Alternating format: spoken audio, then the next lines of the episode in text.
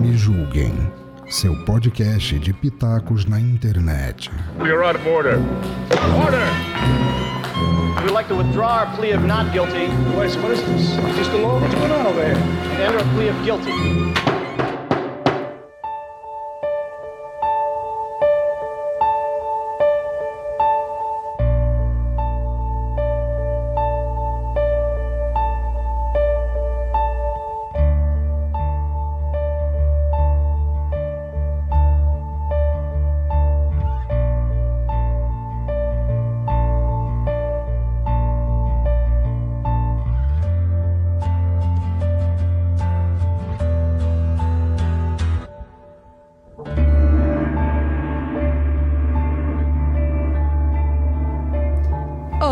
Pessoas lindas e maravilhosas, tudo bem com vocês?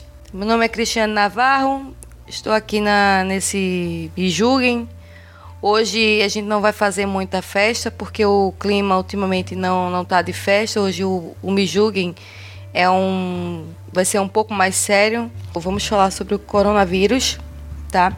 E temos convidados especiais aqui nessa bancada, né? Mas primeiramente vou apresentar a minha companheira de bancada, a Lika Moon. Lika, se apresente. Olá, meus amores, tudo bem com vocês? Sejam muito bem-vindos. Seguida vem a K Borges. Se apresente, K. Olá, bom dia, boa tarde, boa noite. Eu sou a Ká, falando diretamente da terra boliviana das flautas. Temos também o Dan, direto do Japão. Dan, se apresente. Olá, gente. Eu sou Dan Endo. Alguns me conhecem, outros não, né? Mas prazer estar aqui com vocês. Também temos o, o Eduardo também, do CoutoCast, lá falando lá do Rio de Janeiro. Eduardo, se apresente. Prazer, Eduardo, aqui presente em casa, fazer o quê, né? Não tem mais como sair.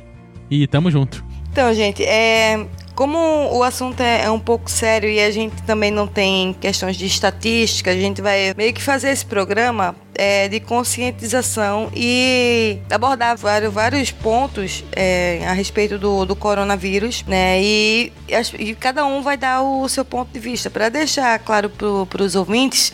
Isso, que nada daqui é, é conselho, são, são mais a questão de conscientização do que está acontecendo na nossa visão. Então, é, hoje eu estava assistindo uma live e aí eu queria saber de vocês, assim, é, como é que você, como é que surgiu a questão do, do coronavírus na, na cidade ou no- nos países de vocês?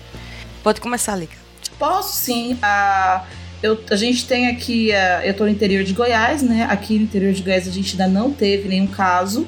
Na minha cidade, na, na, na minha cidade a gente não teve nenhum caso, mas na região a gente já teve casos. Então tá todo mundo em alerta, né? O nosso governador, que é o Ronaldo Caiado, ele fez uma. é, soltou um decreto e parou tudo, só os serviços essenciais estão estão funcionando. Ele regulamentou o ensino em casa, né? O ensino o tele, é, distância para os alunos. Eu, inclusive, estou lecionando à distância para os meus alunos. E assim, tá um clima muito pesado na rua, né? Ninguém sai, você não vê ninguém na rua.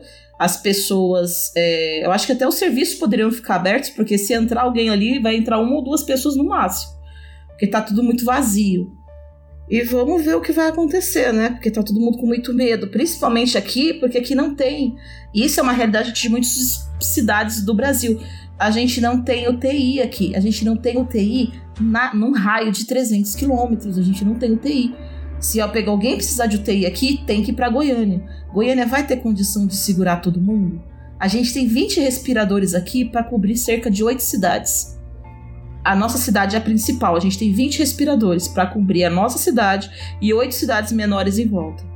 O que a gente tem a nosso favor é que aqui é uma zona rural. Então, assim, eu moro na cidade, na parte urbana, mas é uma zona rural e muita gente, principalmente os alunos, é, que vêm para a cidade para estudar, voltaram para fazenda. Então tá todo mundo muito espalhado, a gente tem muito espaço, né?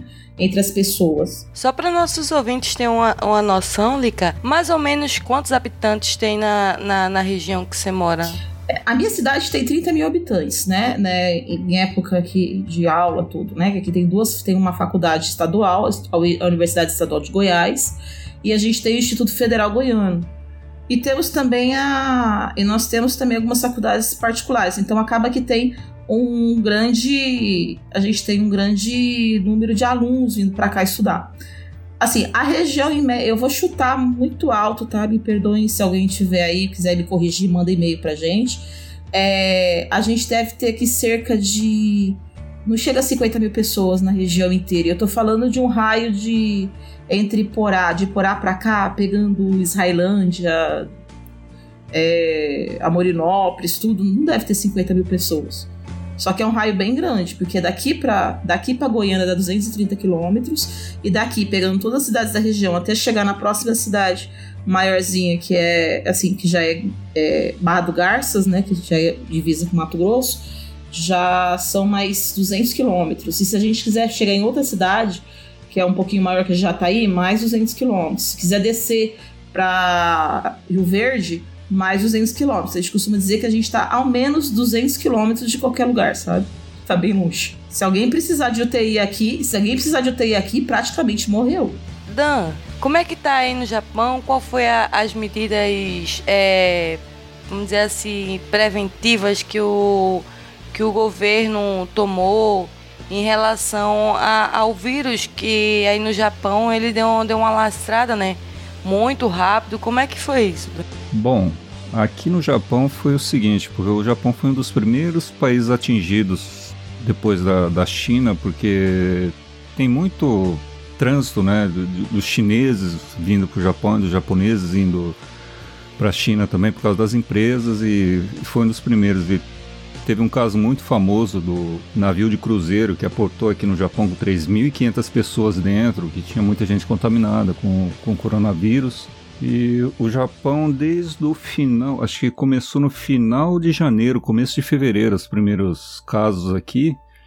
E o Japão, ele, as primeiras medidas que eles tomaram foram Olha, tá começando a aparecer muita gente aqui já contaminada, muito assim, né? Tipo 10 pessoas, né? Aí eles falam assim, ó, pelas notícias que a gente tem, é bom não ter aglomeração. Então o que eles fizeram? Eles primeiro cancelaram as escolas, falaram assim, ó, ninguém mais vai para escola.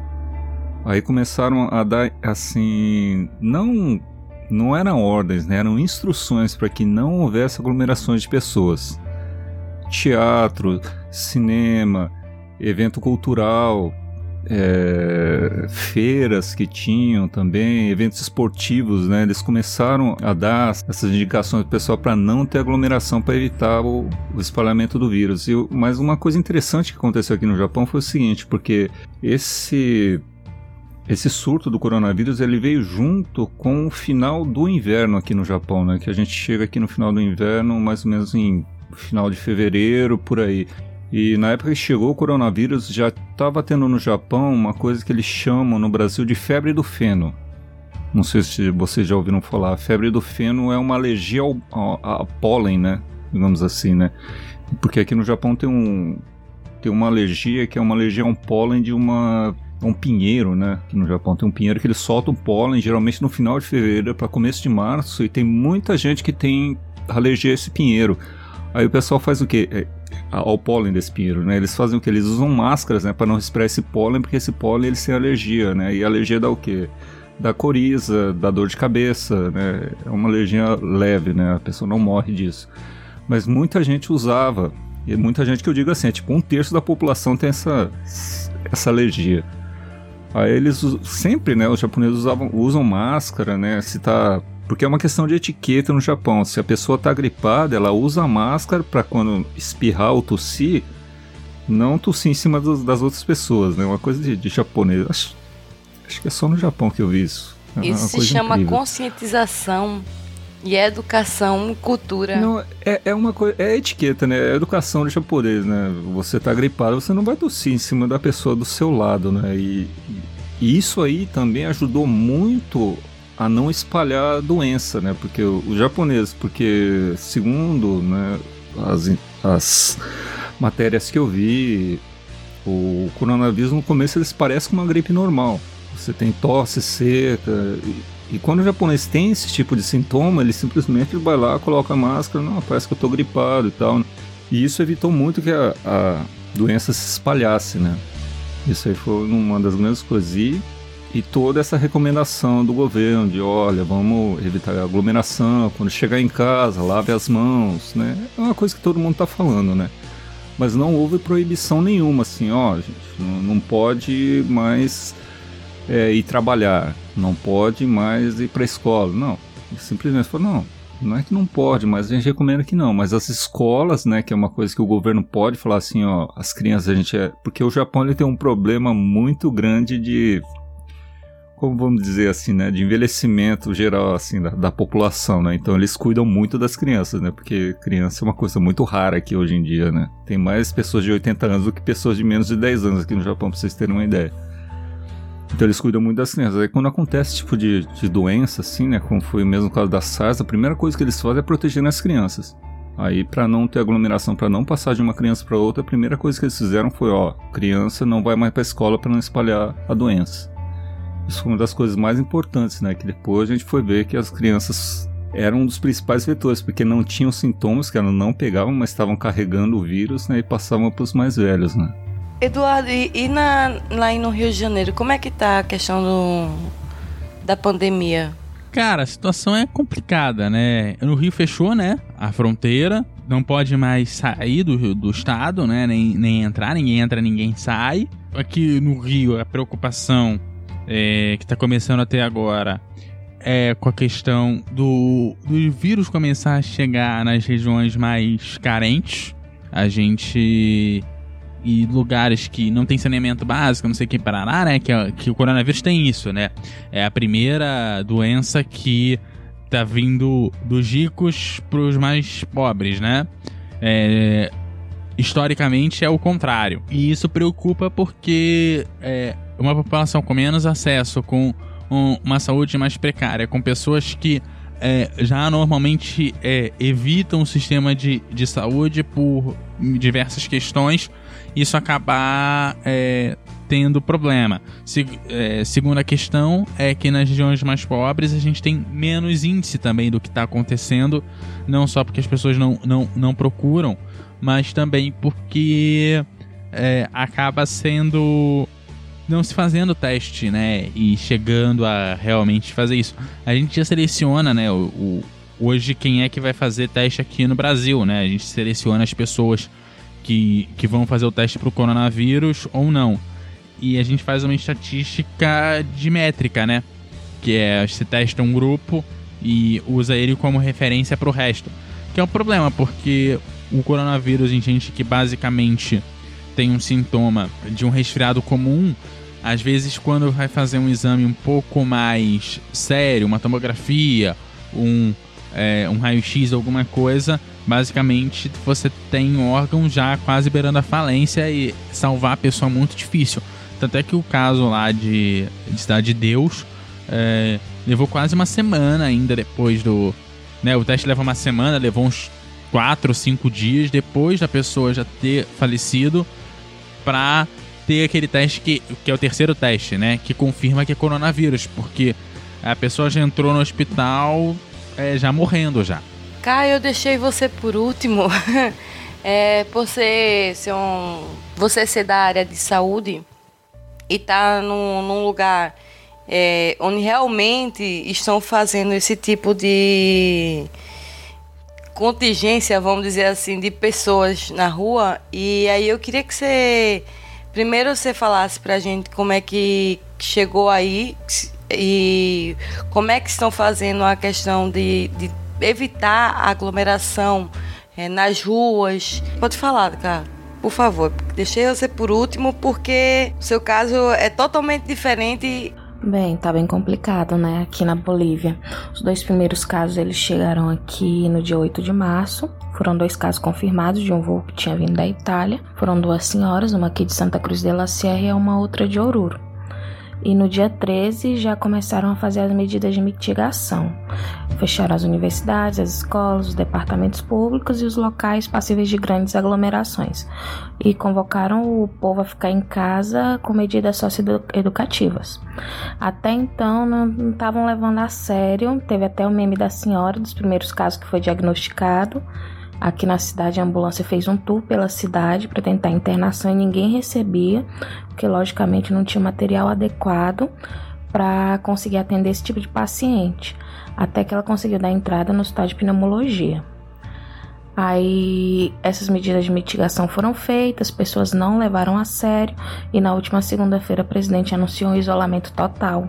As pessoas elas só podem sair na rua segunda a sexta-feira, das 7 horas da manhã até o meio-dia e cada dia da semana de acordo com o rodízio da sua o último número de, de cédula de identidade. Ou seja, é um rodízio na rua para ter mais controle e somente os serviços básicos estão funcionando mercado e farmácia e hospital. Apenas. É, aos fins de semana, todo mundo é proibido de transitar na rua, sob pena de prisão. E a multa no valor de 200 dólares, né? E também tem é, obrigação de se testar para o coronavírus, fazer o teste rápido. Agora, com quase um mês de entrada dos dois primeiros casos, a gente está com, parece, 71, 80 casos, eu não sei direito como está agora, mas até então nenhuma morte. Até então. Então já é alguma coisa. Já é uma medida que está dando certo, é algo a se pensar. Com certeza. Aqui em Florianópolis, é, o governo decretou também a questão de das pessoas evitarem aglomerações, é, festas de aniversários, aí qualquer outro tipo de evento. É incrível como, como as pessoas não, não têm noção da gravidade da pandemia, que no, no dia seguinte que, que foi proibido é, as pessoas trabalharem, só ah, aquele serviço de utilidade pública que não pode faltar de jeito nenhum. Mas no dia seguinte à proibição do governador, soltaram um vídeo na internet de pessoas na praia Gente, se é um confinamento, se é uma distância social, para que vocês não, não, não se contaminem, né? Porque às vezes tem pessoas que estão normais assim, não tem uma tosse nem nada e tá contaminada porque, salvo engano, são 7 a 15 dias para para começar a aparecer algum sintoma ou às vezes nem aparece, não é isso? Exatamente, a média é de 10 dias para começar a aparecer a sintomatologia. Começo dos sintomas, né? Aqui também funcionava desse jeito. Na fase de aconselhamento, de mitigação, o pessoal vivia normalmente. Começaram a levar a sério quando cancelaram todos os grandes eventos e até as eleições para evitar tumulto. E também colocaram guarda nacional nas ruas e ameaças de cadeia, de multa. Então o pessoal foi obrigado a se conter, porque senão ia continuar tudo normalmente do jeito que estava. Não, mas posso falar uma coisa? Uma coisa interessante que eu acho que é o, o brasileiro ele tem um problema, assim, porque é, o que ajudou muito a evitar a, o espalhamento né, dessa pandemia pelo Japão, porque o Japão, ó, hoje, hoje, dia 27, desculpa datar o, o cast, mas hoje, dia 20, 28, né, aqui no Japão, dia 28 de março, é, está exatamente com 57 pessoas que faleceram do coronavírus. 57 pessoas. É, para vocês verem, né? De 57 para morrerem só 57 pessoas. Faz dois meses que, que tá correndo essa pandemia no Japão. Só morreram 57 pessoas. Por quê, né? Porque o, o Japão ele tem uma cultura assim de de vamos fazer todos a mesma coisa, essa senso de coletividade, digamos assim, né? O japonês tem muito disso, do senso de coletividade. É, vamos, o, o governo está pedindo para a gente fazer isso para não prejudicar os mais próximos, né? Não que seja a tua família, não seus vizinhos, quem trabalha com você. Então vamos. Coisa que falta pro brasileiro, não só brasileiro, mas sul-americano em geral, continente sul-americano, é toda assim, é a falta de senso de coletividade. Pois é, eu, eu por exemplo, é, eu tive problema é, nesses. Depois que fechou tudo, né? Que aqui, é, aqui de uma semana pra cá, né? E aí no dia que é, eu que fiquei liberado do trabalho, não sei o que e tal, tô, tô fazendo as coisas todas de casa, né? é, eu fui no supermercado e falei, vou garantir logo é, é, coisas básicas por semana, porque basicamente, como, como é, eu tô na faculdade, basicamente eu almoço e janto na faculdade. Então, é, eu não preciso ter comida aos montes em casa, porque senão vai estragar, né? Então, assim, é, a comida que geralmente a galera tem por uma semana, eu tenho por mês inteiro. Então, quando o pessoal diz, ó, vai fechar tudo, você vai ter que ficar em casa, eu tenho comida para 5, 6 dias. Então eu preciso colocar coisa em casa pra ter, garantir pelo menos 15 dias sem precisar ir à rua, né? Eu fui no isso terça passada, sem ser dessa semana da, da anterior, né? É, e tipo, não tinha arroz e feijão no, no supermercado, não tinha nada. E gente levando 10, 15, 20 quilos pra casa, sabe? Carrinho cheio de coisa. E não, não tinha nada para mim, sabe? E voltei ainda naquela semana e não tinha reposto estoque. E aí, ou seja, só essa semana que eu consegui é, ter alguma coisa. Ou seja, é, se eu tivesse com o meu estoque um pouco mais baixo, eu tava ferrado. Porque eu não ia conseguir ficar uma semana é, é, com comida em casa e a galera resolveu que tinha que estocar tudo em casa. Tudo bem, eu entendo que existem famílias grandes que precisam de muita coisa. Mas é, eu que moro sozinho, sou eu e eu. Então, se eu não, não conseguir ir lá e pegar a parada, eu tô ferrado, né, cara? Então, é, eu acho que você também precisa ter um alerta, né? Se levar também o que é necessário, se não fazer estoque para três meses, né, cara? Mas, mas desculpa, Edu, falar assim, Sim. mas eu acho que isso aí não tem muito a ver com senso de coletividade, sabe? Porque o japonês fez a mesma coisa aqui, viu? Falou, olha que vai faltar no seu... Aqui foi um boato que correu, vai faltar papel higiênico, não sei porquê. É, o povo é louco. Mas vai faltar papel higiênico, e começaram a estocar papel higiênico do nada, assim. Você chegava assim... Mas, mas é, é, é aquele rolê, né, cara? É... Você você estoca na tua casa mas, e deixa o outro sair, Sim. sabe? É, é Sim, esse mas o, o senso de coletividade aí, não serve não, pra nada nesse, o... nessa hora, viu? Porque o japonês tem senso de coletividade e é. não funcionou nessa hora. Eu acho que não vai funcionar em lugar nenhum, na verdade, mas é, é coisa pra gente pensar um pouco, né? O quanto que a, a gente exagera e esquece. Cara, imagina. É, assim, uma pessoa um pouco, um pouco mais velha, cara que realmente precisa, que tem que ficar mais em casa e tal, que vai precisar pegar a parada. É isso, tá todo mundo desprevenido, tudo bem. Bom até Só você que... tocar nisso aí, que é, é, importante até frisar que a questão de, de, de coletividade é, nessa hora de, de pandemia, é, quando tem essas pandemias, ninguém, ninguém raciocina. É a lei da selva. É, direito. É a lei da selva. Mais forte, mas é, sobrevive. Exato. Eu já tenho o costume, por exemplo, é, a gente tem uma, uma, família de três pessoas, quatro com cachorro. Ah, mas só que a gente já tem o, o costume do Nordeste já é de ir no mercado no começo do mês e já comprar para o mês inteiro. Então a gente tem pensamento de gordo, vamos dizer assim, e aí a gente já compra de muito. Então a gente não teve muito esse problema. Mas numa, numa hora de, por exemplo, de crise, só a possibilidade de faltar um alimento dentro da casa para um filho é, que é pequeno, que é criança, que a gente que é, que é mais adulto, a gente aguenta, a, a, vamos dizer assim, as situações da vida, a gente já está meio que calejado, mas uma criança. Então, por exemplo, tem mães aí que tem tipo quatro, cinco filhos ou até mais em, na, nas periferias ou até é, não querendo dizer que quem tem mais filhos é quem, tem na, quem, é, quem é da periferia, pelo amor de Deus. Mas assim, eles é, se preocupam mesmo, em, primeiramente, em manter a, a saúde e a alimentação do, dos filhos. É, uma coisa que você falou que é importante frisar também é que, por exemplo, os idosos, realmente, é, os idosos não podem estar saindo na rua e é importante fazer uma campanha das pessoas que são um pouco mais novas, que não são tão riscos assim de estar tá pegando coronavírus, de fazer uma boa ação para o idoso, de, por exemplo, ah, já que eu vou no mercado, Passa ali na casa da dona Zefinha. Dona Zefinha, você tá, a senhora está precisando de alguma coisa? Pega, compra alguma coisa para dona Zefinha, ajuda a dona Zefinha ali também. Né? Eu acho isso muito importante.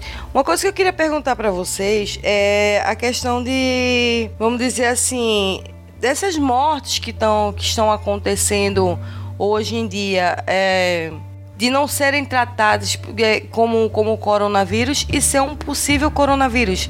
Que tem, tem mortes, várias mortes acontecendo e sendo tratada como, por exemplo, uma pneumonia, e eles não fazem testes por insuficiência de de, de, te, de, de, serem, de serem mandados, de comprar esses testes para fazer para as pessoas. Vocês acham que a, o número de, de mortes que estão acontecendo hoje em dia é muito maior do coronavírus por causa dessa semelhança, vamos dizer assim, com, com os sintomas de, de pneumonia e resfriado? Cara, eu acho que não, assim. Eu. Eu. Não sei, tem gente da área. Aqui tem gente da área de saúde, vai lá, começa aí. Bom, é difícil dizer. Por quê? Porque o coronavírus ele vem em forma de pneumonia atípica. E pneumonia atípica, a gente tem vários micro-organismos diferentes que podem causar. O mais divulgado que está sendo é a sintomatologia, que é bem parecida com gripe sazonal, que é a gripe que a gente tem, o H1N1 que a gente toma vacina todos os anos. E os quadros de pneumonia nos livros de fisiopatologia têm diversos causadores, com vários tipos, e o teste continua sendo a melhor forma de diagnosticar. E o distanciamento social é por isso. Os sintomas são comuns, são comuns de doenças sazonais, e o vírus tem alta taxa de transmissibilidade. Ainda mais que agora o Brasil está começando a entrar no inverno, o clima é temperado, a gente não tem estação bem definida e as doenças estacionais elas apresentam os mesmos sintomas. Ainda mais que agora, no pouco no Maranhão, teve um surto de gripe suína e o estado ainda está se recuperando. E os sintomas são semelhantes, fica difícil de avaliar pelo tempo também que o patógeno está dentro do país. Fica bem complicado. Já tive H1N1. Não sei se vocês já tiveram, é terrível. Caramba, eu deu uma febre em mim de H1N1 que eu tive 42 graus de febre. Olha só que legal que é. Imagina você parar na UTI por causa de, de, de uma coisa desse tipo, né? Olha, olha, o perigo que tá vindo se o pessoal não se cuidar. E nós já temos é, vacina pro H1N1, né? Sim, inclusive então. o ano passado, porque aqui no Japão é o contrário do Brasil, né? É, a, digamos assim, a, a temporada da HN1 ela começa mais ou menos em outubro aqui no Japão e ela termina mais ou menos em fevereiro para março, né? Então em outubro eu já tinha tomado a minha vacina já. Só que agora não tem, né? Geralmente as vacinas elas são todo ano atualizadas por causa da mudança, né? Sempre os micro-organismos estão ali tentando mudar o, o, RNA, o DNA ali para perpetuar, né? Enfim, evolução. Alguém tem que evoluir nesse planeta. ah, então, até os vírus. Até os vírus evoluem. Então, é, o que que acontece? Todo ano a vacina a maioria delas, ou todas elas, são atualizadas.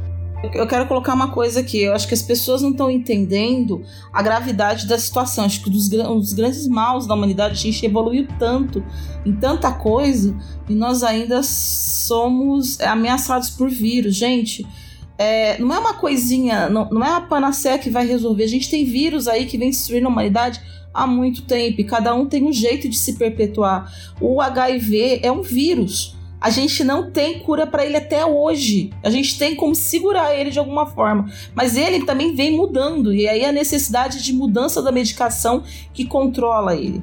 Né? Você tem a dengue, a zika, chikungunya, é, são vírus. Sabe? H1N1 são, é um vírus. Agora as pessoas acham que é brincadeira. Eu tenho filho que tem problema sério de doença, uma doença crônica séria pulmonar.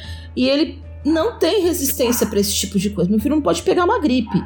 Entendeu? O ano passado teve um caso de H1N1 numa escola que fica do lado da escola do meu filho. Eu deixei ele três semanas em casa. Ele ficou três semanas fazendo atividades em casa para evitar qualquer coisa. E ele é vacinado para H1N1.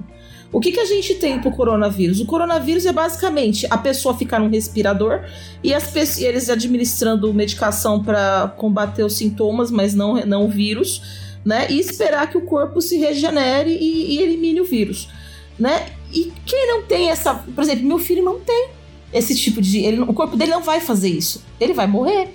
Você entende? É isso que me deixa muito brava. As pessoas não entenderem a importância de olhar para o outro e, e, perceber que muitas vidas podem estar sendo colocadas em risco. E as pessoas estão minimizando isso, estão me deixando muito estressado né, nesse ponto. Eu acho que é uma questão que as pessoas têm que começar a colocar a mão na cabeça e entender que é uma coisa séria. Nós não temos medicação para combater isso. Exato. E a vacina que foi criada assim mais rápida que, que eu saiba, né? Foi a do ebola, parece que começaram os estudos em 2013 e foi sair ano passado, em 2019. É. Foi que foi desenvolvida mais rápido. Então, daqui para frente a gente vai demorar muito para conseguir fazer uma vacina contra esse vírus. Então as pessoas têm que dar um pezinho no freio. E um, grande problema que as pessoas não tem gente que não está se atentando é que esse vírus ele muta muito rápido, né? Por isso que H1N1 você tem que tomar todo ano uma vacina. Não é igual tipo vacina do sarampo, vacina, né? É, é, aquelas vacinas que a gente toma quando é criança que imuniza você pro resto da vida. Não. Todo ano o vírus muta. Eles fazem uma nova vacina que você tem que tomar de novo, senão você vai ficar com a gripe outra vez, né? E, e esse, esse, esse vírus é o mesmo caso, né? Digamos assim, né? E não existe Isso. vacina ainda. Não existe. O que, a gente, o que o pessoal da saúde, a OMS, tá pensando? Bem, agora vai ter a pandemia. Vai aí pegar cerca de 70% da população, essa população, os que sobreviverem, que não for população tipo grupo de risco, vão ser imunizados. Vai se imunizar e essa, imuniza essa imunização dessa população que não está no grupo de risco vai ter um efeito manada que vai proteger os que estão ali, que não pegaram e que estão aí no meio também, entendeu? A gente tem 7,7 bilhões de pessoas. Eles estão pensando que vai pegar 70% dessa população. Alguns estudos é, recentes do coronavírus estão dando conta, agora com o maior número de testes e de verificação, e como o tempo já passou bastante tempo, principalmente a Itália. A Itália acho que é um lugar interessante e confiável para a gente ter dados, né? A China a gente não pode ter muita confiança nos dados que são passados ali, mas ali na, na, na Itália a gente tem uma imprensa livre, então você tem muito mais recursos para saber o que está acontecendo. E tem se falado algumas pesquisas, né? A Cá, a Cá é estudante de medicina formada, né, Cá, agora? Uhum. Posso chamar você já de de médica. O, o respeito, doutora K. Posso chamar de médica? Respeito. Desempregada. Posso chamar de médica já, K? Desempregada K. pode, agora pode. Médica, doutora médica desempregada K, né? A primeira de seu nome a mestra das tesouras. Eu quero dizer o seguinte: imagina, fazendo uma conta muito boba, assim, 70% da população mundial de 7,7 bilhões de pessoas. É, 6 bilhões. 7. 6 Mais milhões menos, de pessoas né? vão, vão, pegar isso daí. Estudos recentes, eu não tô dando, gente, eu não tô dando dados assim. É, eu vi é, reportagens, tudo. Eu tô lendo aqui alguns estudos que têm saído, né? É, porque eu acho que nunca se produziu tanto artigo nessa área como tá saindo agora. E eu, por e artigo gratuito. Exatamente. Artigo gratuito. Eu, por, por. Amém, internet. Vamos lá, galera que gosta de traduzir, vamos colocar isso em português. Tá saindo tudo em italiano, tá saindo muita coisa em inglês. É, eu tô acompanhando porque eu me importo, né? Tem meu filho, tudo, eu tô acompanhando muito de perto isso. E de repente eles falaram que estão falando, é, eles estão chegando no número de mortes em 5,7% das pessoas. E as pessoas não entendem, eu acho que as pessoas têm problema de entender porcentagem. Então vamos falar diferente? A cada 100 pessoas que pegam coronavírus, entre 5,7% dessas pessoas vão morrer. Ou seja, quase 6 pessoas morrem. Então, tem um grupo de 100, de 100 pessoas que pegam, vamos arredondar para mais. 6 pessoas vão morrer. É isso que eles estão percebendo lá na Itália. Entendeu? Isso estudo saiu, eu acho que faz dois dias. Eles colocaram esse. Agora você. Vamos fazer uma conta rápida. Quem é bom de conta aí? Você tem 6 bilhões de pessoas. Vamos lá, você falou cerca de 6 bilhões, é isso, Dan? De pessoas que vão acabar pegando o corona. O Edu que fala. O Edu, o Edu desculpa, Edu. É, você, vamos fazer uma conta rápida. Então, 6 bilhões, 6 bilhões de pessoas vão pegar esse corona. Vamos, vamos arredondar para 6% da população que pegar o corona vai morrer. Quantas mortes nós estamos falando? Porque eu acho que as pessoas não estão caindo na real. As pessoas não estão caindo na real. Vamos falar somente do grupo de risco básico. Por exemplo, diabético é mais ou menos 6% da população que dá segundo os dados, arredondando, 9 milhões de pessoas. Isso. Hipertensos, um quarto da população, 25%, 50 milhões de pessoas. é, idosos acima de 60 anos, 29 a 30 milhões. Uhum. E pessoas asmáticas acima dos 18, 7 milhões. Isso sem que contar as pessoas asmáticas, imunodeprimidas em tratamento de câncer, chagascas com problemas cardíacos, doença pulmonar obstrutiva crônica, sem contar todos esses outros grupos. De acordo com o CINES, que é o Cadastro Nacional de Estabelecimento de Saúde, no Brasil, a gente tem 47 mil leitos de UTI, isso inclui o SUS e o privado. E lógico que a, a população carente, ela raramente vai ter acesso às UTIs privadas. 426 mil leitos totais e são em 28 tipos de leitos diferentes dentro de hospital de grande porte.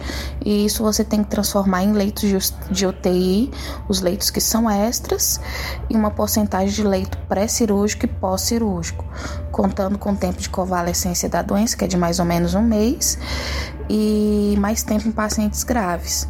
Se todas essas pessoas, somente do grupo de risco, adoecerem ao mesmo tempo, contando a alta taxa de transmissibilidade, o sistema de saúde não vai dar conta do número de pessoas que vai precisar de internação. Só fazer a conta somente do grupo de risco, não precisa nem incluir o restante.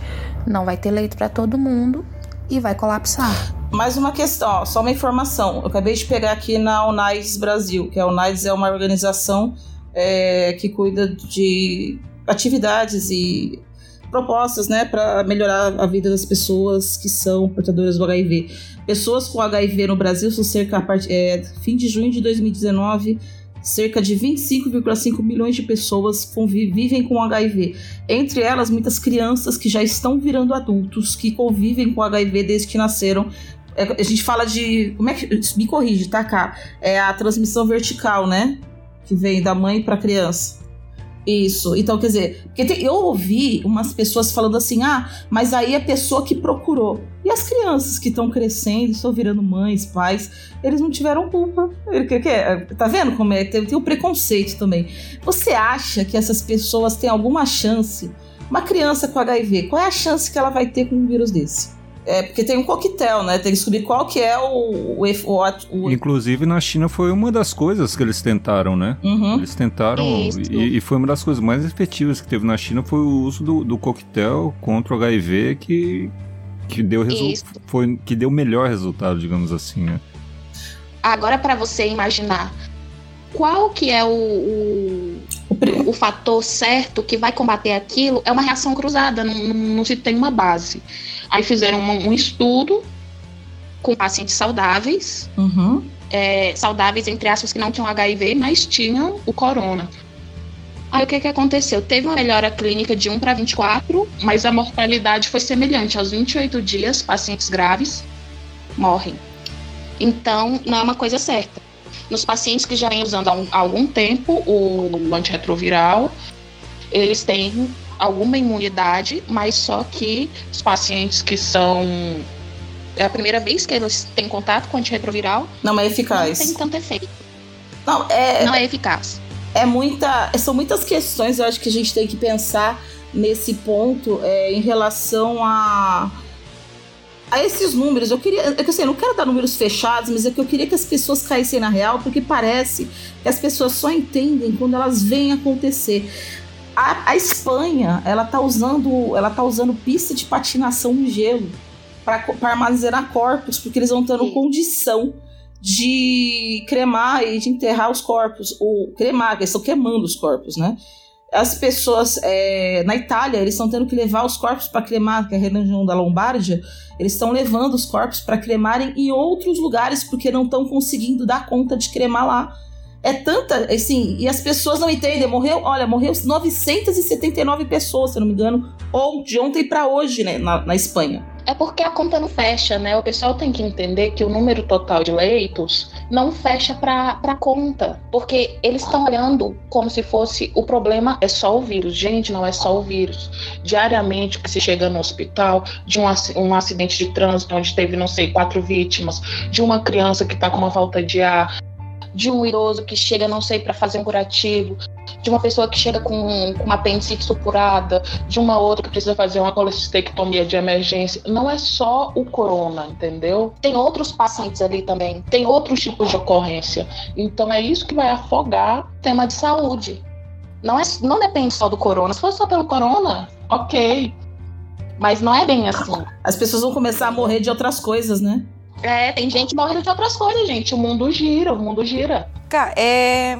Falar em leites, eu queria até a questão de, de falta de leites para tratar essas pessoas, além do, dos ventiladores de, de pulmão, né? Eu queria, assim, ver o que, que vocês acham. Já que fecharam as escolas, universidades e também existem hotéis também que já estão fechados. É, de repente o, o, governo, vamos dizer assim, de cada estado ou, ou do, do próprio de outros países também, utilizar esses locais fechados, né, vamos dizer assim, para deixar esse pessoal de, de quarentena e tratar de fazer tipo um, hospital de emergência com esses ventiladores, com a ajuda do, do, do governo. É, ele está investindo, ao invés de estar tá investindo em outras coisas no momento, investir na, na saúde, em equipamentos, com a ajuda dos empresários também, porque quanto mais rápido essa pandemia passar, a economia não, não ferra tanto, vamos dizer assim. Que a economia a gente vai falar num, num outro episódio. Mas o que, que vocês acham de, de, por exemplo, uma ideia de, de utilizar esses locais que estão desocupados para aumentar assim a, a quantidade é para confinar essas pessoas porque o problema maior é que você não tem onde deixar essas pessoas infectadas de, de quarentena porque não tem onde deixar essas pessoas e, e, e as pessoas vão para onde? Vão para casa. Mas muitas vezes tem uma avó lá dentro ou um filho ou uma esposa ou qualquer outra pessoa e vai é um efeito manada que é um transmitido para o outro o que, que vocês acham que isso, é, cá, por exemplo, isso aliviaria mais, vamos dizer, é, o, as emergências, os hospitais de emergência, né, nessa questão de, de não estar tá sobrecarregando tanto aquele, aquele local? Separar o pessoal contaminado do, do, do grupo de risco ajudaria bastante. Provavelmente as pessoas que. E como ajudaria? Mas provavelmente separar essa pessoa teria que separar toda a comunidade em volta dela, porque provavelmente ele já contaminou todo mundo ali. Esse vírus, Isso. acho que o grande problema desse vírus é a quantidade de. É, a, a taxa de contaminação e a resistência dele no ambiente, né? Eu fiz uma coisa. É a alta transmissibilidade. Eu sou péssima ele de conta. Tem uma transmissão assim. Eu sou péssima. Que, como ah. nunca se viu. E se, ele, e se ele fosse letal, ele não chegaria tão longe. O problema é esse. É, mas acho que é uma estratégia do vírus para fi... ficaria lá na China. Para viver mais tempo, né? Eu acho assim, se você pegar 6 bilhões de pessoas, Exato. que eu tô focada nesse número, cara, porque as pessoas têm que entender. Se pegar 6 bilhões de pessoas, tira 6% disso, dá uns 360 bilhões, milhões mais ou menos, uns 350. É gente pra burro. É como se você pegasse os Estados Unidos e varresse no mapa. Pra pessoa entender, sabe? Porque eu acho que ninguém tá querendo entender, sabe? Você tá. Mas, mas às vezes nem é os 7%, porque a gente não tem os dados assim é, dos grupos de risco. Não, sim, mas imagina só o ah, estrago. Porque o mundo está cada vez mais velho. Imagina só o estrago. Não, imagina Exatamente. o estrago. Pode ser bem mais gente. É, exatamente, eles estão percebendo isso na Itália. E eles estão percebendo que um monte de gente jovem está morrendo, porque agora que já está dando um mês, que é os 20 e tantos dias, eles perceberam que não são só os velhos, os velhos estão morrendo antes. Eles morrem rápido, os novos, eles ficam o tempo inteiro na UTI acabam falecendo depois de 28, 30 dias. Eles não aguentam. Aí, imagina, por exemplo, gente, as pessoas têm que entender que a gente já passou por isso várias vezes. A peste negra, ela dizimou a Europa. Quando acabou aquela merda, um terço da Europa sobreviveu. Você sabe o que, que é isso? Você pegar ela, dividir em três partes e, e sumir com duas partes. E se eu errei, desculpa, gente, não sou de letras, sou de humanas. Mas é muita gente. e a peste. E a. É gente, a gente e a última que a gente teve aqui, a gripe espanhola, que, que cara, a gripe espanhola levou um presidente do Brasil.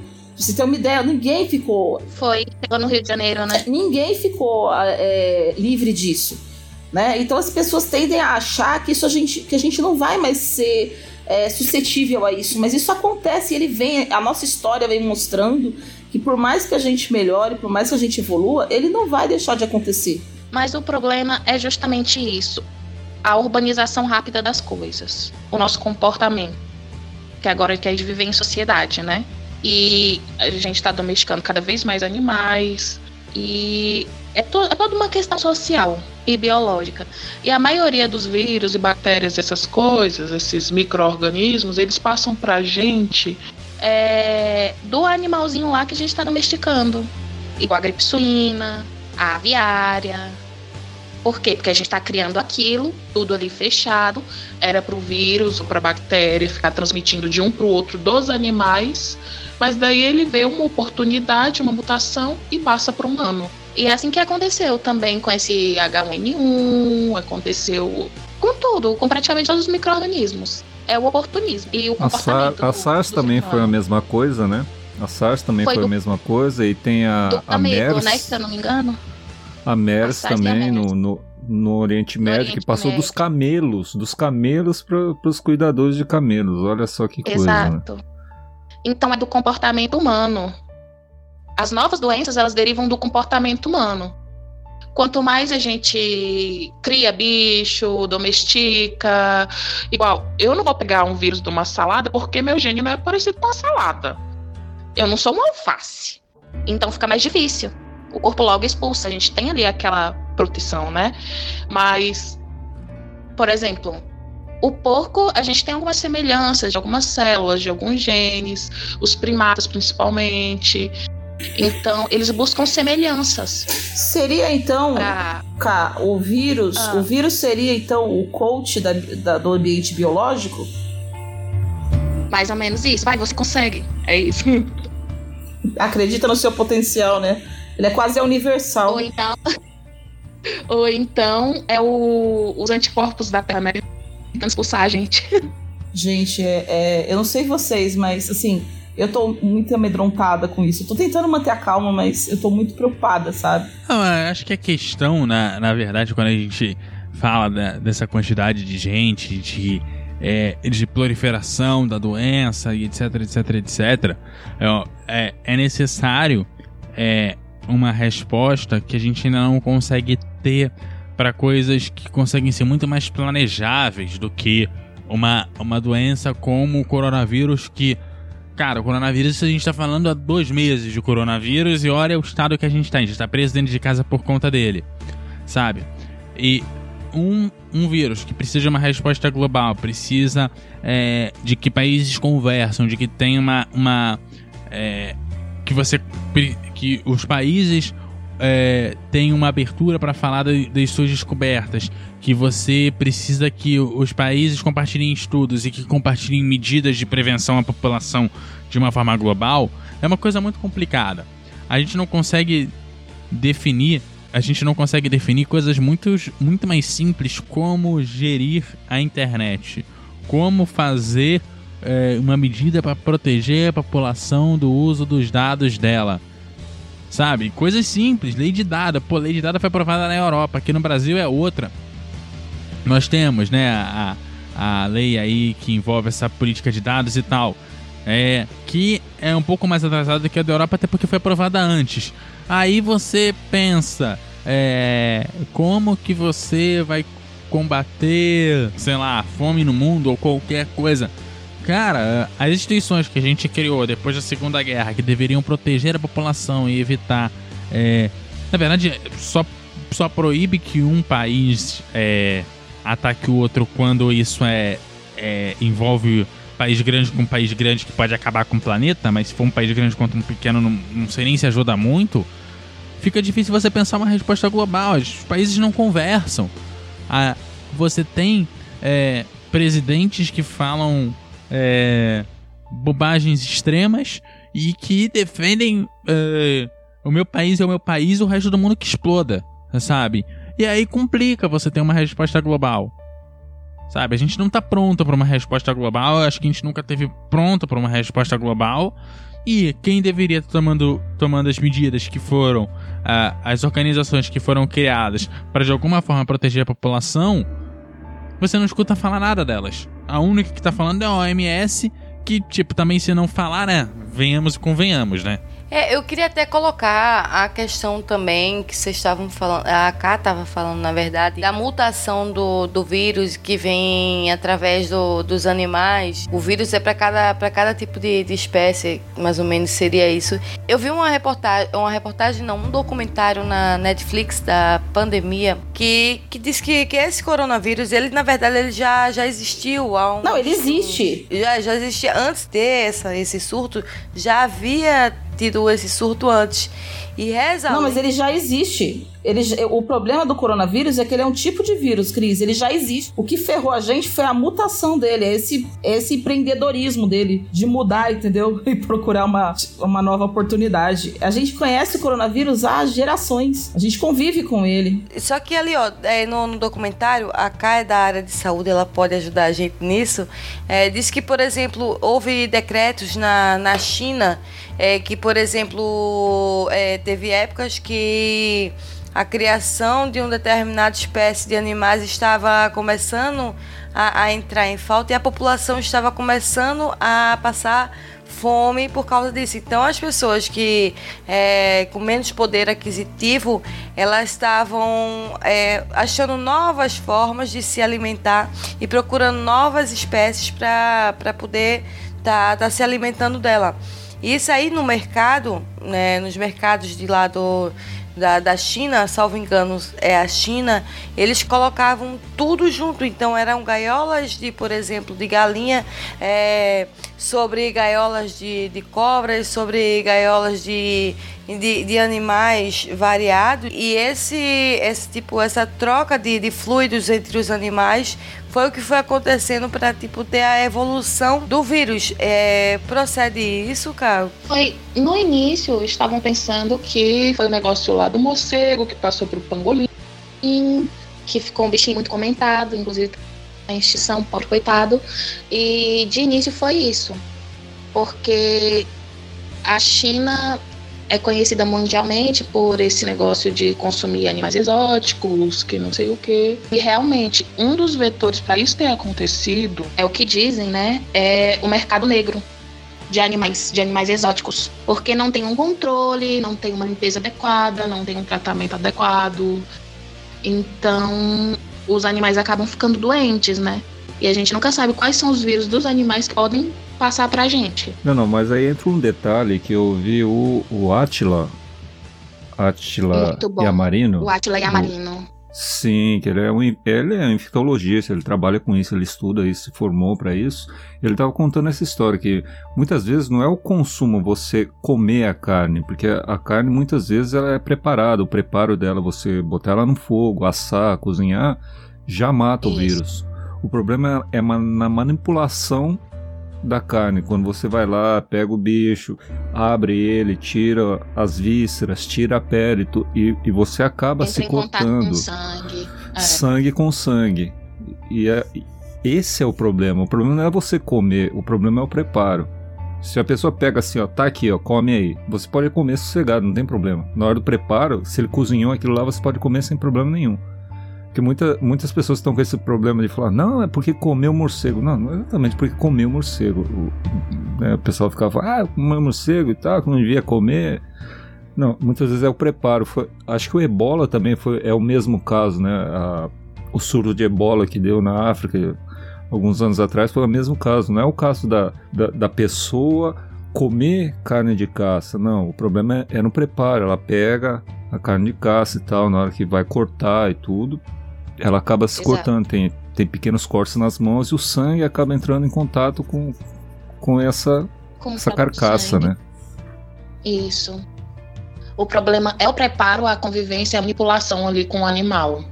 Aqui em Florianópolis, por exemplo, em Santa Catarina, tem, tem áreas que o caminhão, caminhões de, do exército, eles estão vindo e se alojando próximo aos hospitais de, de emergência para ajudar na questão da triagem. Vocês acham que isso é, folga mais a questão de, de ter espaço dentro do hospital, que, no, que na verdade é, os o Brasil nem o mundo estaria preparado para essa é, pandemia? Vocês acham que, que esses caminhões, para ajudar a fazer a triagem, ajuda a folgar um pouco as emergências do- dos hospitais? Posso dar, dar a minha opinião aqui, pelo que eu tenho visto no Japão? Porque essa é uma parte muito importante, muito importante mesmo. Você separar quem está doente de quem não está doente. É, uma- é a coisa mais importante, porque senão vai todo mundo para o hospital, né? Porque aqui no Japão está sendo o seguinte: é, quando começou a, a surgir as primeiras pessoas, né? Porque foi na China primeiro, aí o Japão já ficou sabendo, falou: peraí, vamos se preparar aqui e já deixar os testes prontos para se aparecer alguém com os mesmos sintomas, a gente já fazer o teste para separar. Porque tá meio esquisito o negócio lá, estão fechando uma cidade inteira, gente. Tipo, né? 60 milhões de habitantes ali, tá esquisita a coisa, vamos se preparar. Aí eles se prepararam, inclu- inclusive na cidade onde eu moro aqui, eles tinham capacidade de fazer tipo 5 testes por dia. Eles compraram material, reagentes e tudo para poder fazer uma média de 40 testes por dia. Só surgiram dois até hoje, né? Mas tudo bem, estão preparados. E isso aí é importante porque quando a pessoa aqui no Japão ela chega na- numa clínica assim, ó, puxa, eu tô com dor de garganta aqui, tô com febre faz três dias e tal, né? Acho que tô gripado e tal. A primeira coisa que eles estão fazendo aqui falou, ó, você pega, você vai para tal hospital porque na clínica não tem esse teste, porque é muito caro, né? Só um hospital grande que tem aqui, né?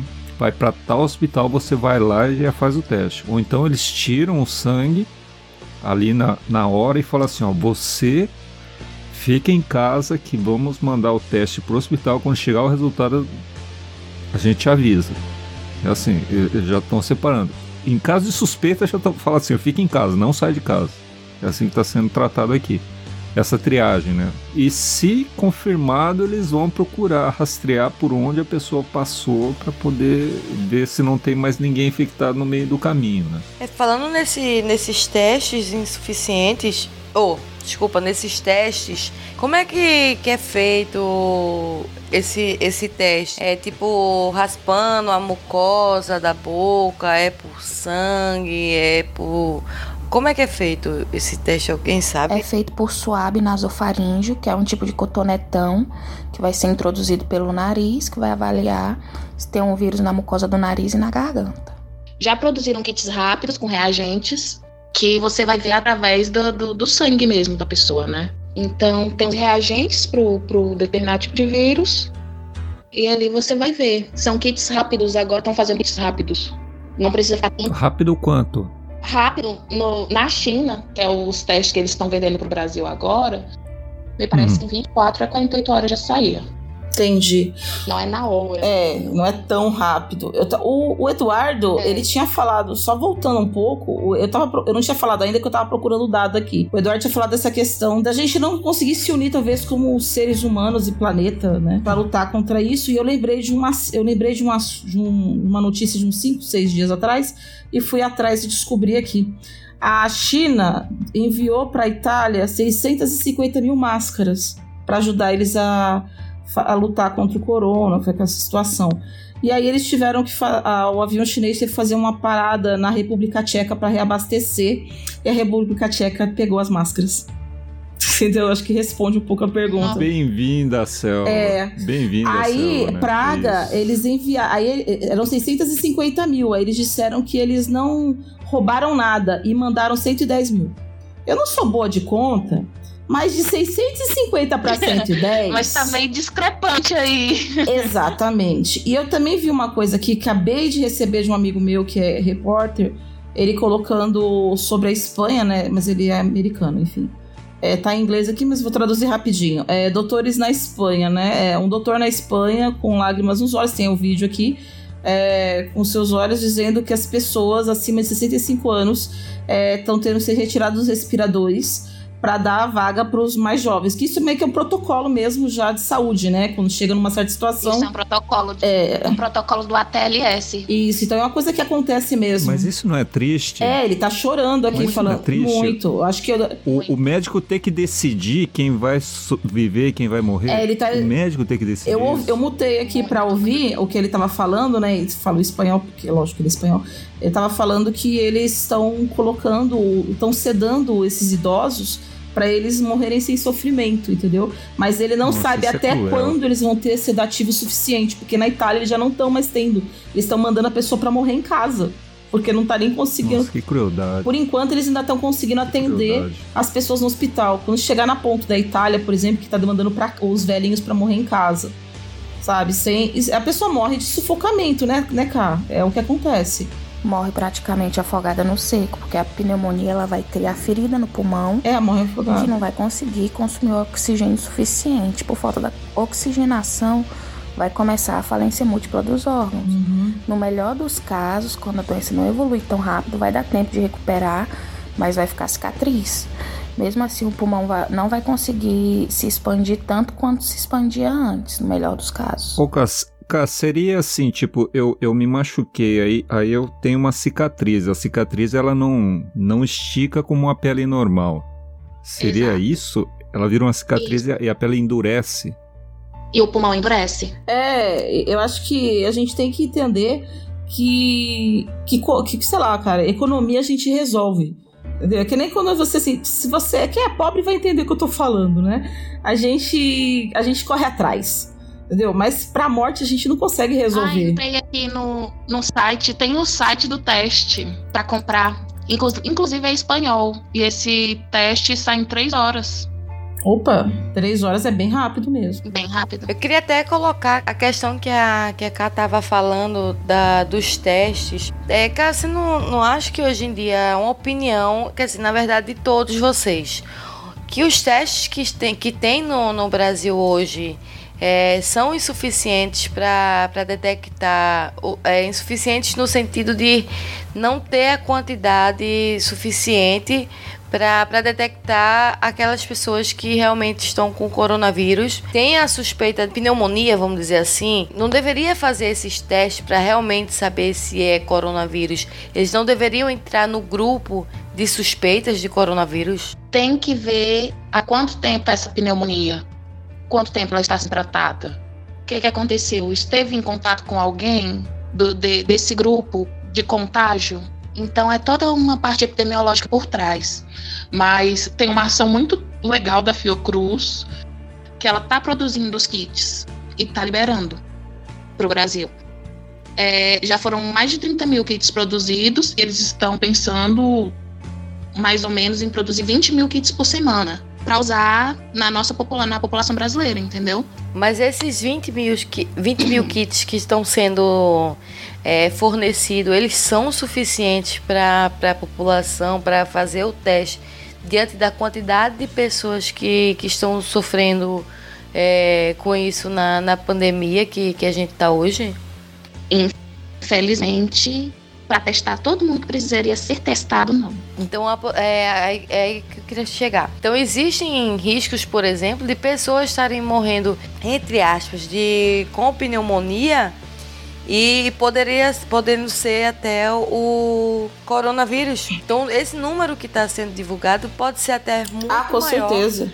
Já que todas as pessoas que estão tendo um problema de pneumonia não estão sendo testadas. Teve um aumento absurdo em São Paulo do, de procura médica é, por conta de problemas pulmonares é, nesse último mês, entendeu? É, deve ter muita. Eu acho que a notificação tá muito abaixo do que deve ser ver- de verdade. Porque eles, eles só estão. Aqui, não sei como é que tá onde vocês estão, mas aqui no Brasil eles tomaram por protocolo justamente por não ter é, exames suficientes e foi muito rápido, não deu tempo de se preparar tanto assim. Não tem, não tem, É. eles só estão, eles só estão só só completando aqui, eles só estão é, notificando como co- é, testando e notificando as pessoas que vão parar no hospital. E se as pessoas que vão parar no hospital é só uma parcela dos que realmente ficam doentes, a quantidade de pessoa que fica doente é muito maior. Então a gente tem um número muito aquém do que realmente a gente tem. Esses mil pessoas, a gente tá com 3 mil agora no Brasil, né? Essas 3 mil pessoas é só uma parcela pequena que foi parar no hospital. Quem não foi parar no hospital nem sabe que tá doente. É porque, porque a transmissibilidade dele é muito alta. Então, por exemplo, uma pessoa que tem o Covid entrou em contato com 10 pessoas, dessas 10, 6 se infectaram porque eram de grupo de risco. Então, os sintomas dessas, dessas pessoas que se infectaram vão começar a aparecer daqui a 10 dias. Aí essas 10 pessoas que estavam infectadas e não sabiam que estavam já entraram em contato com outro grupo. Aí vai começar a aparecer depois de 10 dias. Esse é o problema, entendeu? Ele não é igual aos outros surtos que a gente já teve, que eu, se eu não me engano era SARS. Ou era MERS, que a pessoa ela só transmitia depois que ela tivesse os sintomas. Então você isolava a pessoa com sintomas para ela não transmitir, entendeu? O problema é a transmissão assintomática que eles estão falando, né? A pessoa tá Isso. bem, não tem, não tem sintoma nenhum, aperta a mão aqui, dá um beijo no rosto ali, abraça aqui ali e vai espalhando a doença. Gente, né? Esse está sendo o grande Pega, problema. ele tá pegando a pessoa pegar comida. É, no mercado, as pessoas estão falando, tem que desinfetar tudo. Quando você chegar na sua casa, você desinfeta seu chinelo, porque as pessoas. Pega uma pessoa que tá contaminada e nem sabe, vai no mercado, pega um negocinho. Ah, não vou levar, deixa lá. Aí você vai lá e pega aquele produto. Pronto. É por isso a importância de manter as crianças em casa, as crianças saudáveis. E os jovens em Nossa. casa. Por quê? Que medo isso que a Lika falou não, eu tô, agora. eu tô Nossa, desinfetando tudo aqui em casa. Porque As crianças são aqueles, são os Aedes aegypti gigantes. São os vetores Porque perfeitos, nela né? não vai ter nada. São vetores perfeitos, nela não vai acontecer nada, por quê? Pulmão novinho, quase não pegou ali fumaça, nunca fumou na vida, entendeu? Não tem crise de falta de ar, não tem asma, não tem bronquite. Então o pulmão tá perfeito, tá zero bala, pode vir qualquer infecção. Estamos aqui, uh, assim, de bom.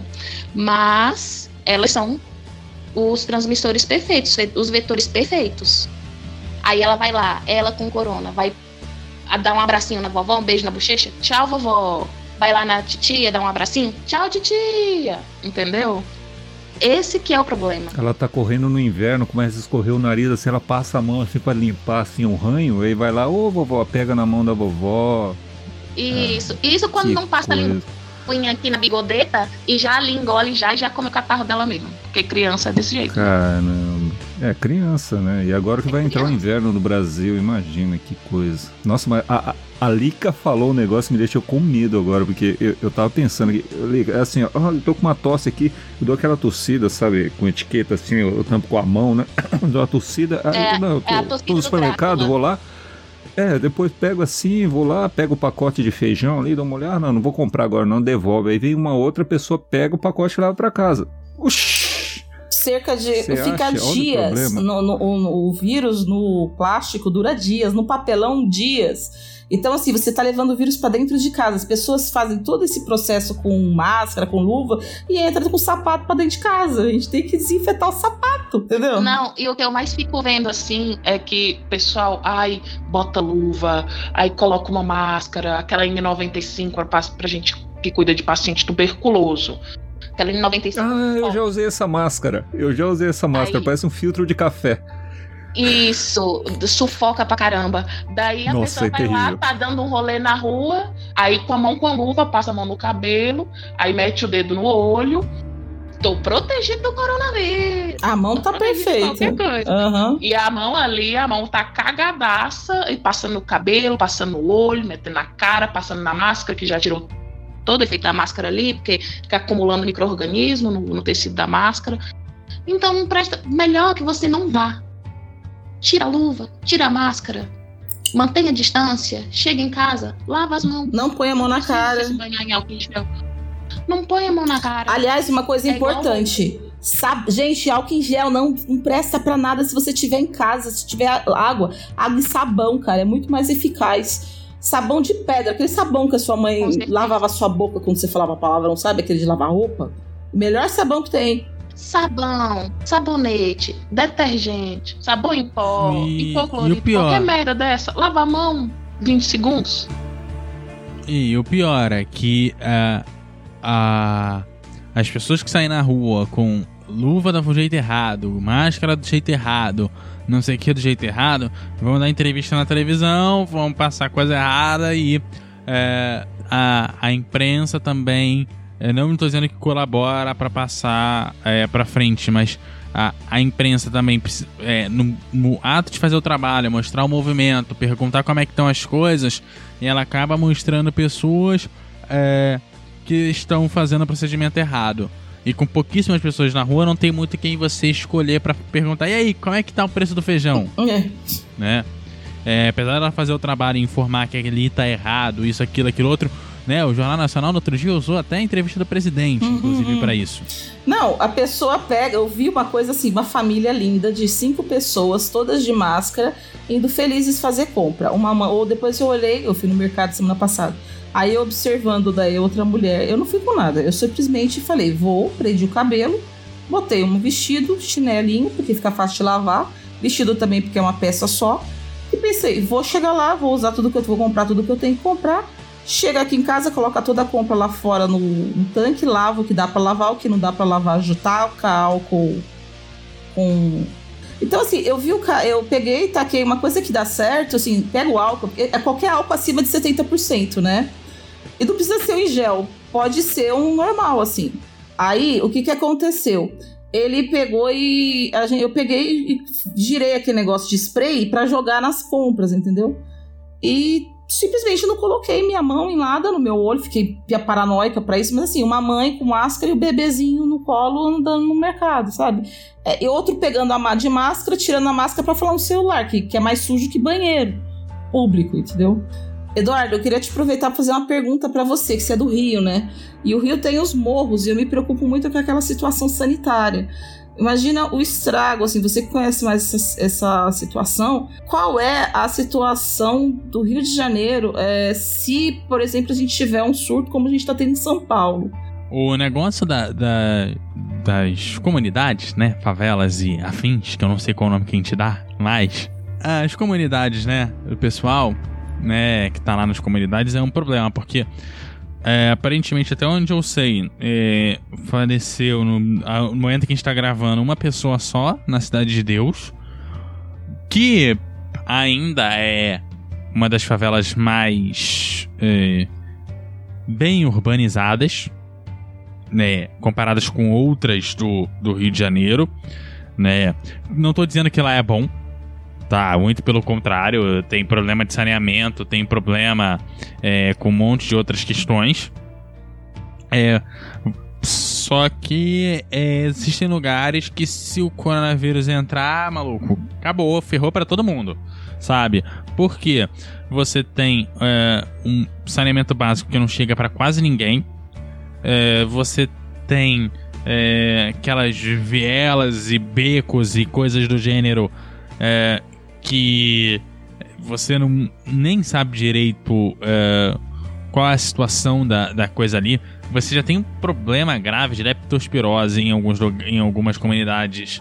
É, você tem esse tipo de transmissão, né? Então você imagina é, para um vírus que chega e transmite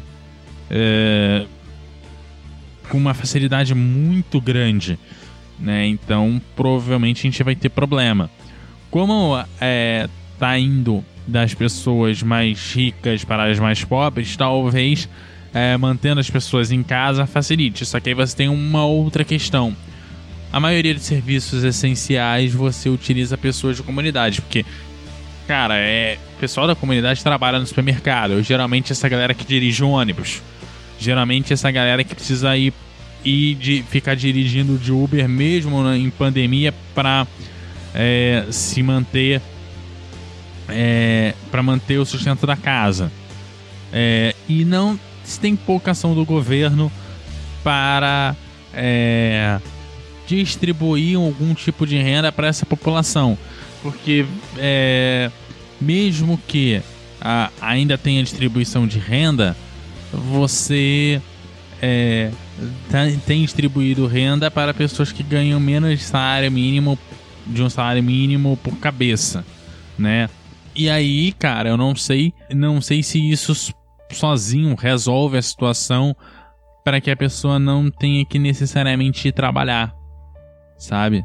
Já é uma ajuda, não tô dizendo que precisa ficar sem, já é uma ajuda, mas eu não sei até que ponto que isso vai auxiliar para manter o, o, básico de sobrevivência da pessoa, assim. Pois é, pessoas lindas e maravilhosas Infelizmente, nosso tempo acabou.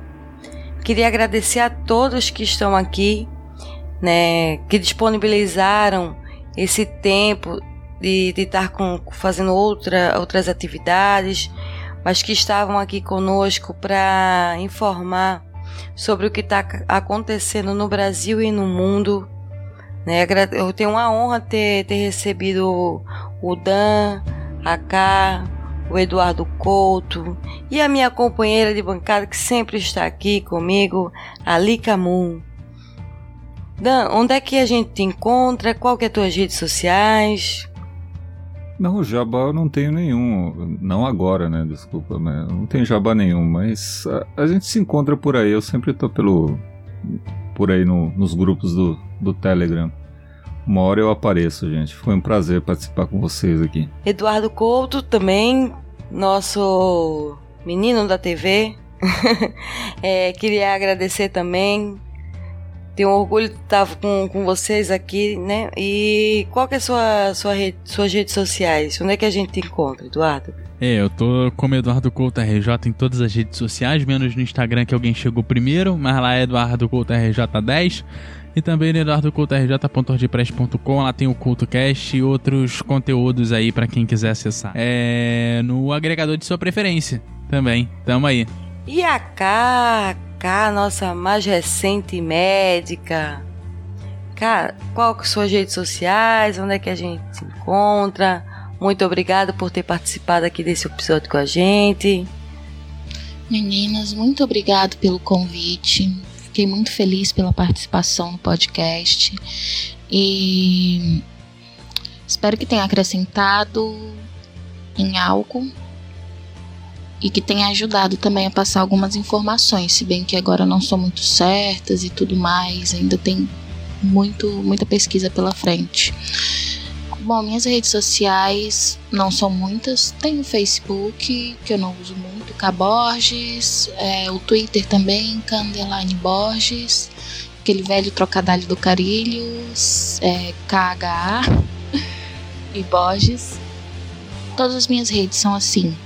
É, no Telegram vocês vão me encontrar no, no grupo dos pensadores, no grupo do Me Julguem, enfim, diversos grupos. E é isso. Muito obrigado mesmo por ter me convidado. E um beijo a todos.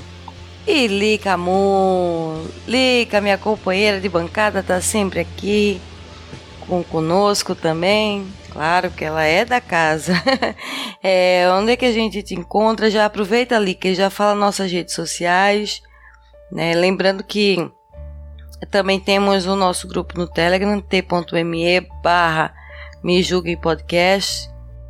Vocês me encontram lá no Twitter como arroba licamu com K e no Instagram como arroba lica underline com C. Porque assim como o Couto, comigo também aconteceu. Chegou uma pessoa antes e pegou meu Licamon com C, aí eu botei com K.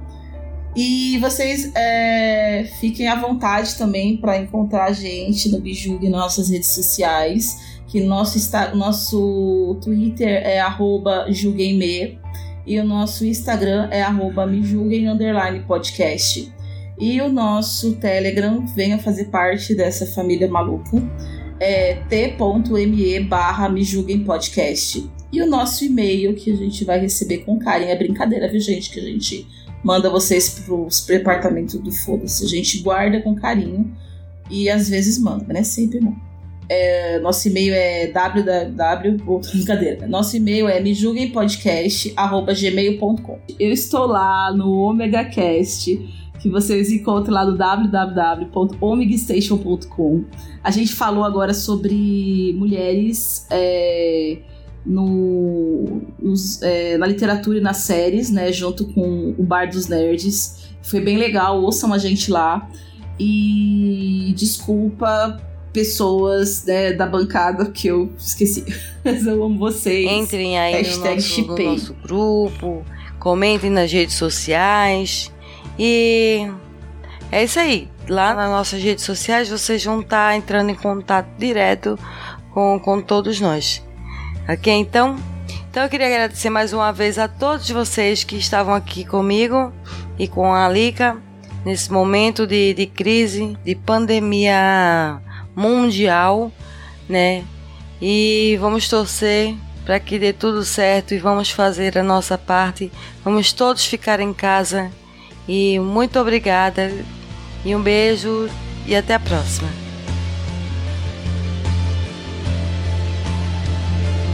Este programa é uma edição de Hype Productions.